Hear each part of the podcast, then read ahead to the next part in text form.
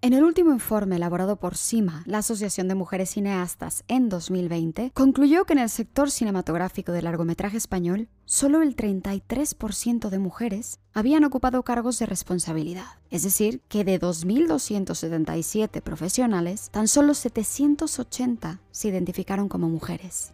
Y según los datos del informe de la Federación Europea de Guionistas, la media europea de mujeres guionistas asciende al 36%, con un salario medio de 23.500 euros frente a los 25.000 euros de los hombres, confirmándose que la brecha profesional y salarial aún es una realidad. Según el informe de CIMA, de los 12 cargos principales dentro del sector, concluyó que el cargo que había tenido más representatividad de mujeres había sido el de dirección de vestuario, seguido de maquillaje y peluquería, cargos altamente feminizados.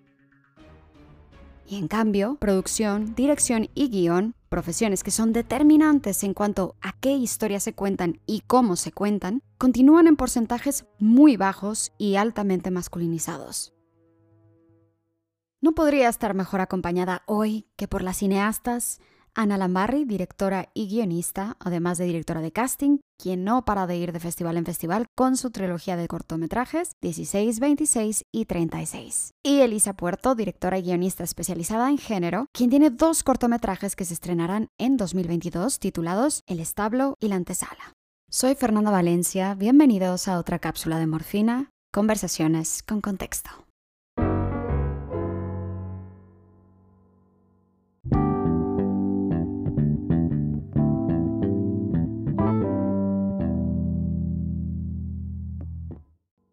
Bienvenidas Ana, Elisa, muchas gracias por ser parte de esta charla. Echémonos un clavado al tema, la situación actual de la mujer en el sector audiovisual en España. Elisa, acabas de ser parte del quinto foro de mujeres cineastas de la última edición de la Seminci. Cuéntanos sobre algunas de las conclusiones a las que llegaron. Bueno, ante todo, muchísimas gracias Fernanda, muchísimas gracias Ana por estar las tres reunidas aquí. Es una delicia. Pues este año el quinto foro de las mujeres cineastas de la Seminci estuvo dedicado a las mujeres guionistas. Tuve el placer de compartir cartel con unas pedazo de, de mujeronas con un talento hasta allá. Este encuentro arrancó con la lectura de un artículo que ha sido publicado por los Cuadernos del Caimán donde se retrata la situación de la mujer guionista en Europa. Los eh, números pues no son muy favorables. Siempre hay más hombres guionistas en toda Europa. Las mujeres guionistas tienen que probar a través de más pruebas que están a la altura de un puesto, de un trabajo solicitado por una empresa productora y por supuesto se nos paga un porcentaje menos. Y de lo primero que surgió fue que estamos todas muy hartas de esta noción del cine hecho por mujeres para mujeres, el cine feminista, el cine de la mujer, ¿no? Básicamente es como si nos refiriésemos a un colectivo, un nicho de mercado, la mujer, ese, ese bicho extraño, ¿no? Cuando realmente somos la puñetera mitad de la humanidad. Y lo que deberíamos estar haciendo es pidiendo desde el sentido común que se siga eh, llevando a cabo la discriminación positiva que necesitamos para que se dé más visibilidad y más oportunidades a mujeres dentro del sector audiovisual pero también dejar de hacer tanta historia con respecto a, pues esta película ha sido dirigida por una mujer, se hace ruido, ruido, ruido y parece de pronto que todas las mujeres estamos aquí dirigiendo, pues no, no es así. Lo que tenemos que hacer yo creo es empezar a dar por sentado que si la mitad de la humanidad somos mujeres, pues la mitad de los cineastas y las cineastas pues sean mujeres también.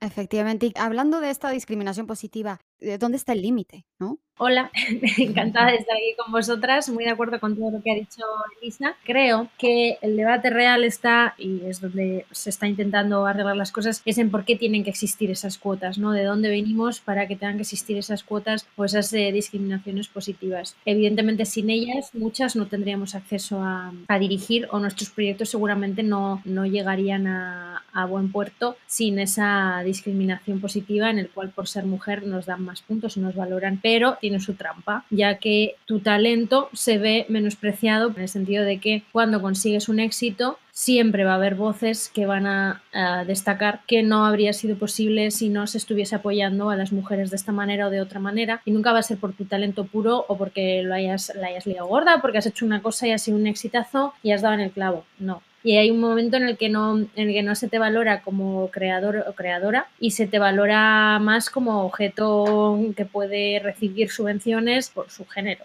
básicamente. Yo sí creo que en un momento dado este problema que está sacando a colación Ana podría haberse disminuido si se dieran ayudas de manera anónima y que realmente uno tuviese, uno o una, tuviese la seguridad de que le han dado ayuda a su proyecto porque su proyecto vale, porque hay una visión y porque se quiere ver ese proyecto audiovisual realizado. Más allá de, ah, es chica, es mujer, mm, vamos a darle la ayudita que así... Que así quedamos todos contentos, marcamos casillas y cumplimos cuotas. Yo siempre lo digo, me gustaría mucho ver más películas de género o series de género hechas, realizadas por mujeres, mujeres eh, de cabeza, ¿no? Eh, lo que es, pues eso, terror, ciencia ficción, thriller, acción, eh, muchas veces ahí, o sea, y esto está también avalado por estadísticas oficiales, estos géneros suelen ser mucho más caros, necesitan de presupuestos más elevados que un drama intimista. Y por tanto, pues inmediatamente se piensa en recurrir a hombres y no tanto a mujeres. ¿Han vivido alguna experiencia que digas, todavía no han cambiado las cosas después del Me Too, del Time's Up y de todos los movimientos estos que, que han despertado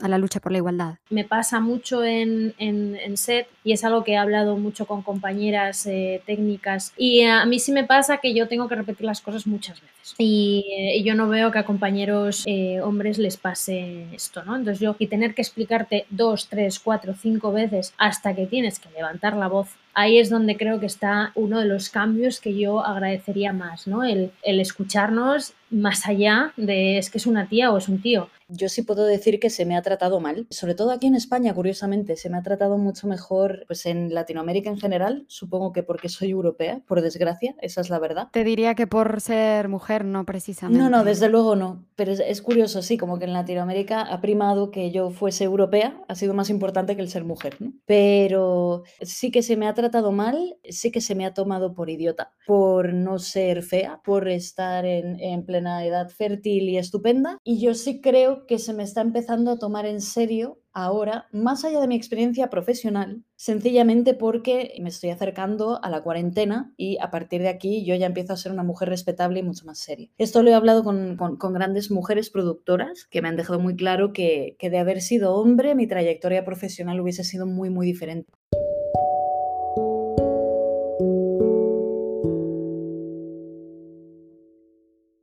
Estás escuchando Cápsulas de Morfina. No te olvides de darnos a seguir en cualquiera de las plataformas de podcast donde nos estés escuchando y en nuestras redes sociales. En Instagram y Facebook estamos como arroba cápsulas de morfina y en Twitter como arroba morfinacinema. Gracias por escucharnos, queridos capsuleros. Continuamos.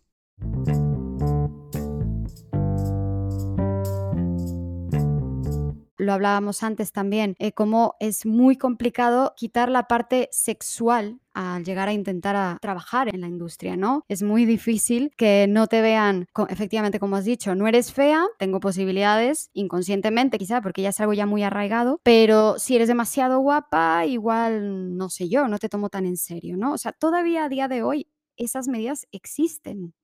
Por supuesto, y bueno, pues hay que ver, por desgracia, o, no por desgracia, no tengo ni idea, pero muchas directoras que, bueno, pues que, tienen logros maravillosos, la gran mayoría hay un gran porcentaje que no son follables de decir Dios santo que vivón, pero desde luego son mujeres atractivas y que sí están para el fotocol, ¿no? Por así decirlo. E, esto se aplica a todo, efectivamente. Si un director es graciosete, si es un Woody Allen, si tiene una pinta intelectual, eh, etcétera, etcétera, pues es mucho más permisivo cuando una mujer llega siendo, representando ese arquetipo, ese personaje, tiene que tener una personalidad arrolladora para que se la tome en serio, para que se interese la gente por lo que tiene que decir. Sí, tener el físico, tener la inteligencia, todo en medida moderada, ¿no? Hmm. Para que ni moleste ni... No debe amenazar. Efectivamente. Y vamos a hablar un poco de la corrección política. Hablábamos de la película de Promising Young Woman, de una mujer prometedora de la directora Emerald Fennell, que de hecho se llevó el Oscar a, Mejor Guión Original, que me fascinó y creo que a, a ustedes también. Pero se le ha acusado de plantear que todos los hombres, dadas ciertas circunstancias, tienden a ser abusadores de poder. Sabemos que eso no es verdad, pero no es necesario a veces mostrar esos extremos para poder ver cómo funciona el mundo en, en que vivimos. O sea, ¿se debe respetar cierto límite de corrección política? Ah, yo creo que en el cine no, o sea, quiero decir, igual que en el humor y demás, pues eh, tiene que haber cierta libertad, porque si no, el contenido que vamos a generar va a ser muy, eh, muy aburrido. Además de que aquí estamos hablando de una peli, ¿quién se nos está ofendiendo con esta película? Pues nuevamente un sector de eh, masculino, que no es todo, es un sector, de los hombres que, bueno, pues que se sienten ofendidos con esto, que vivirán dentro de una masculinidad tóxica y en vez de hacer una reflexión y decir, mm, ¿por qué existe una película que está contando esta historia y por qué me siento identificado con alguno de los protagonistas y me ofendo porque me siento representado en la pantalla y es que yo no soy así, pero en realidad sí lo soy, pero en vez de reflexionar me enfurruño, que haya un sector masculino que se ofende porque existen hombres que maltratan a mujeres, recapacitemos, hablemos sobre el tema no nos ofendamos, porque es que es así. Bueno, yo con respecto a esta, película, precisamente, Una joven prometedora, a mí no me hubiese molestado, es más, lo hubiese agradecido que hubiese algún tipo de personaje masculino que no fuera un capullo integral.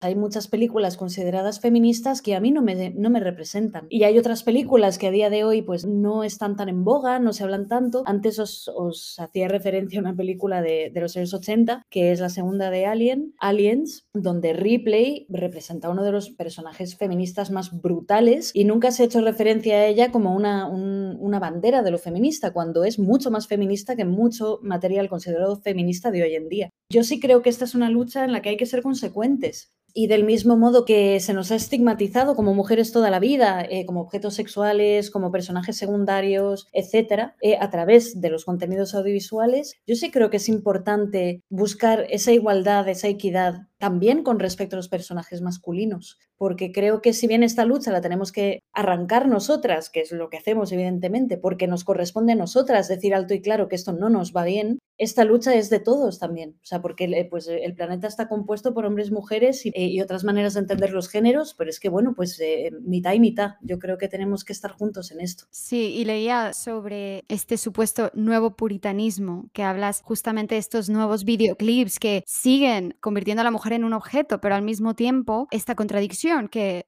muchas mujeres dicen, mira, yo me presento de esta manera porque es mi elección, ¿no? Y está genial. Pero es complicado encontrar este balance entre qué deberíamos aceptar para poder seguir adelante o qué de plano deberíamos decir, mira, es que esto no ayuda. Es que hasta en eso nos han eh, encasillado, quiero decir, han eh, cogido algo que es nuestra propia elección, cómo funcionar de manera libre en nuestras carreras, decidir tener o no hijos, tener o no pareja, casarnos o no casarnos, ir con más ropa o menos ropa, tener más sexo o menos sexo, eso que serían pasos hacia la libertad individual que cada uno hace lo que le place, lo han convertido en debate y lo han convertido en, en vuelta de tuerca.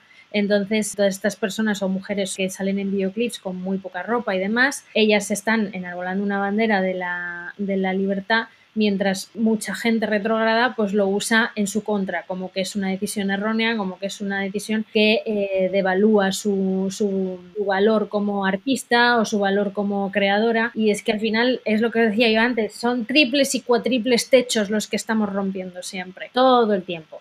Rompemos uno y nace otro. Eso es. ¿Me podrían decir una cosa que les gustaría que se hiciese para lograr que el porcentaje de las guionistas incrementara para los próximos años? Una cosa. Guionistas o directoras o productoras. O productoras, o... efectivamente. Creo que tiene que ver con lo que dijiste antes tú, Ana. Creo que hay que abogar porque las ayudas se otorguen de manera más anónima, eso de entrada, y que se premie un proyecto por su calidad, se tome en cuenta un reel, se tome en cuenta, en fin, o sea, concebir de qué es capaz la persona que, que se está presentando y hasta qué punto es la persona idónea para el proyecto en cuestión desde su departamento, pero de manera anónima y, y, las generaciones que vienen por detrás espero que tengan más currículum y que puedan enseñar todavía más obra, que con 22, 23 años salidas de las escuelas de cine estén ya rodando, estén ya eh, dirigiendo fotos, estén ya dirigiendo arte, estén eh, siendo directoras de producción, postproductoras, todo lo que les apetezca. Pero ahora mismo estamos en un momento que si hiciéramos todo de manera anónima, que es lo que estábamos comentando, es una idea maravillosa,